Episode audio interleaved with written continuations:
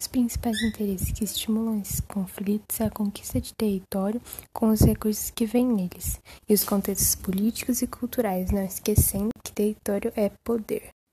Os conflitos atuais são na Síria, o Estado Islâmico, o conflito dos curdos, a invasão do Afeganistão e do Iraque, conflito entre a Palestina e Israel, conflito na Caxemira, no Tibete, Coreia do Norte, o conflito no Cáucaso e no leste europeu, o conflito na Irlanda do Norte e na Escócia, conflito entre o Sudão e o Sudão do Sul, conflito na Somália, a Guerra do Congo, conflito na Nigéria, a Primavera Árabe, o FARC, a Colômbia, a Venezuela e o conflito de Chiapas. O conflito escolhido foi entre a Palestina e Israel. O continente envolvido é o continente asiático, Motivos para a existência do conflito.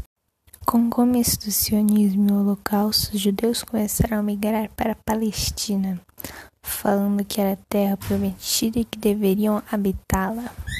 Países envolvidos é a Palestina e Israel. Atualmente, parte da fronteira é dividida por muros e fortemente militarizada. Este conflito se resume a uma guerra entre território e religião.